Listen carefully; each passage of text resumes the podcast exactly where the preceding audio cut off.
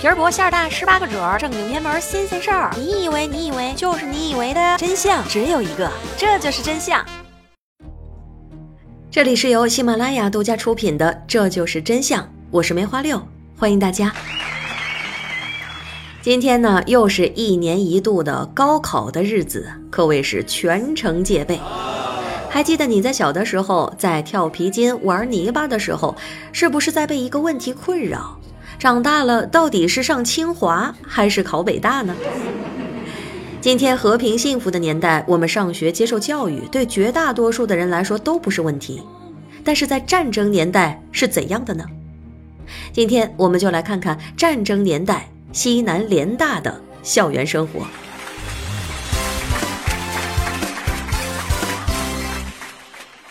一九三七年八月二十八日的北京，七七事变后。平津陷落，昔日繁华的城市如今是一片肃杀。人们纷纷逃往西南避乱，高等学府也不能幸免。北京大学、清华大学先后被日军占领，南开大学最惨，被日军炸成了渣子。国家是风雨飘摇，早已安放不得一张平静的书桌了。平津各大高校艰难维持之余，早在。各寻出路。清华大学最为鸡贼，早在一九三五年就斥巨资在湖南长沙买地建校，还将几车皮的图书和仪器运到了汉口暂存，随时准备跑路。清华毕竟是读书人聚集的地方，他还带上了两个兄弟北大和南开。一九三七年八月二十八日，国民政府教育部授函三校校长。筹备将三校在长沙合并成长沙临时大学，没想到在长沙的板凳还没坐热，坏消息接踵而至。十一月十二日，上海陷落；十二月十三日，南京陷落。一九三八年，武汉告急，长沙瞬间从大后方变成了战争前线，学校师生只能是咬咬牙，再次搬家。作为中国最牛逼的高等学府，当然有无数的地方政府想要截胡。广西政府几次疯狂地邀请长沙临时大学到桂林办学，但是有了湖南的教训，最终学校还是决定到边疆去，到祖国的最内陆去，选定了云南昆明作为新校址。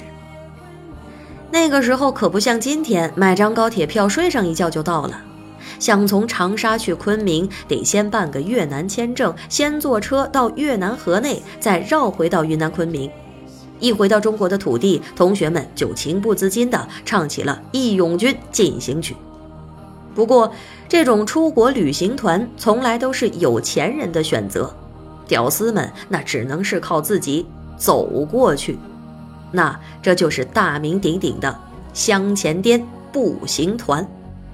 师生共计三百三十六人，当时一路上土匪众多，全靠当过土匪的沈从文发动隐形技能，先行一步担当土匪与学校之间的话事人，这才保得师生们一路平安。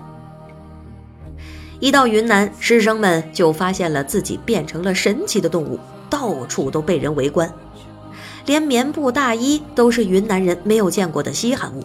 尤其是女学生的高叉旗袍和肉色丝袜，当他们走进拥挤的商场和餐厅，很可能发现一只手悄悄地伸到了大腿下，不是油腻中年男人的手，往往是妇女和小孩的手。他们只是好奇旗袍下面穿着啥。一九三八年四月二日，国立长沙临时大学改称为国立西南联合大学。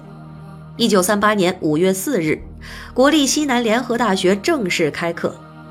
有人的地方就有江湖，一群高级知识分子凑在一起，也是一部宫斗大戏。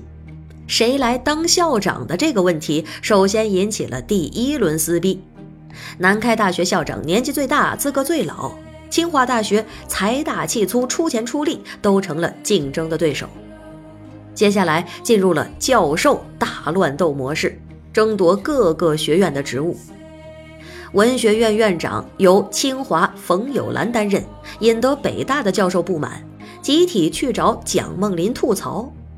最惨的还是南开，没有丝毫的话语权，只能是自嘲。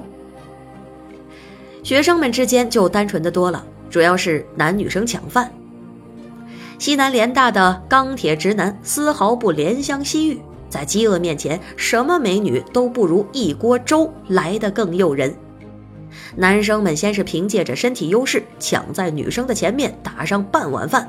狼吞虎咽吃光了之后，趁着盛了满满一碗饭的人还没吃光，就将碗像飞碟一样给扔了出去，落在打饭师傅面前，这样又可以吃上一大碗。